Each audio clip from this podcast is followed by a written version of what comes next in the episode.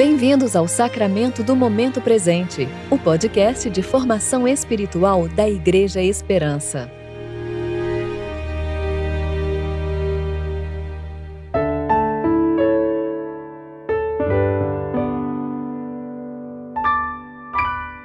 Hoje é quinta-feira, 26 de maio de 2022, tempo de preparação para o sétimo domingo da Páscoa. Todos os dias te louvarei Sim, louvarei teu nome para sempre. Grande é o Senhor. Ele é digno de muito louvor.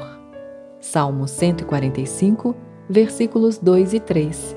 Eu sou Dani Braga e vou ler com vocês a reflexão de Regis Fontes referente a Lucas, capítulo 24, versículos 44 a 49.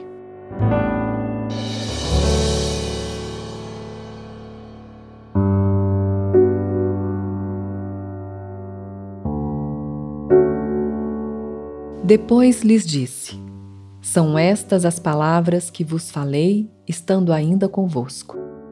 Era necessário que se cumprisse tudo o que estava escrito sobre mim na lei de Moisés, nos profetas e nos salmos. Então lhes abriu o entendimento para compreenderem as Escrituras. E disse-lhes: Está escrito que o Cristo sofreria, e ao terceiro dia ressuscitaria dentre os mortos, e que em seu nome se pregaria o arrependimento para perdão dos pecados a todas as nações, começando por Jerusalém. Vós sois testemunhas dessas coisas. Envio sobre vós a promessa de meu Pai. Mas ficai na cidade, até que do alto sejais revestidos de poder.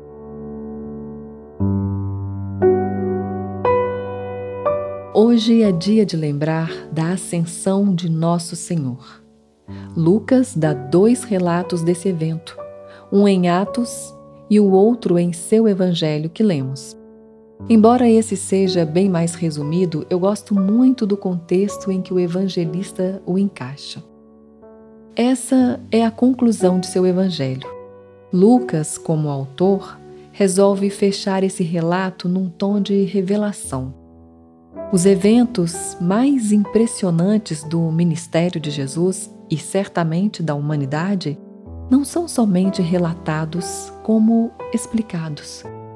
Um tema central de todo o capítulo é mostrar como esses eventos cumpriram o que estava escrito. Cristo deveria sofrer, ressuscitar dos mortos e em seu nome se pregaria arrependimento e perdão a todas as nações. Para essa pregação, os discípulos receberiam poder vindo do céu, o Espírito Santo que seria sobre eles derramado, como depois ficamos sabendo. Fica implícito que é nessa última parte que a ascensão se encaixa.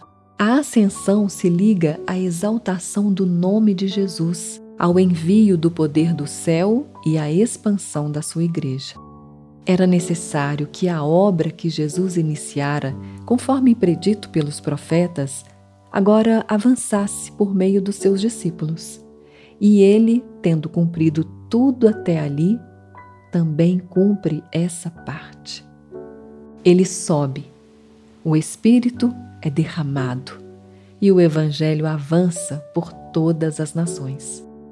Não poderia haver final melhor para o Evangelho de Lucas do que ver que a separação de Jesus dos seus discípulos não produz dor ou choro.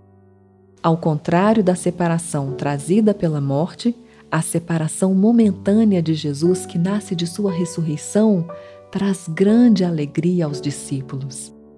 Ainda que não mais o vissem, não havia mais dúvidas em seu coração de que estavam diante do divino e eterno Deus dúvidas e medos tornam-se em louvor. Aquele que vencer a morte agora era recebido nos céus para tomar seu lugar de direito ao lado da majestade de Deus Pai nas alturas, e por isso eles podiam avançar com o coração repleto de alegria. Irmãos, a existência da Igreja nos dias de hoje, a minha e a sua fé em Jesus, são evidências históricas da ascensão do Senhor. Se hoje experimentamos arrependimento e perdão de pecados, é porque um homem está no céu, à direita do Deus Pai Todo-Poderoso. Por isso, assim como aos discípulos, que a ascensão do Senhor nos traga hoje tanto o consolo de que Jesus venceu a morte e se assenta no trono por nós, quanto o senso de dever de que ele não voltou ainda, aguardando que a Igreja leve a mensagem de arrependimento e perdão a todas as nações. Glórias ao Cristo exaltado nas alturas.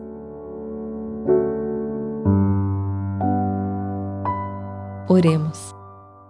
Senhor Deus, cujo bendito Filho cumpriu tudo o que dele estava predito, faz-nos viver sob a alegria da ascensão de Jesus, para que te obedeçamos enquanto aguardamos a volta daquele que subiu para se assentar à tua direita. Em nome de quem oramos.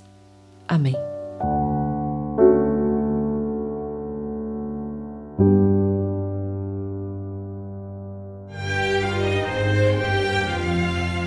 Você ouviu o Sacramento do Momento Presente, o podcast de formação espiritual da Igreja Esperança.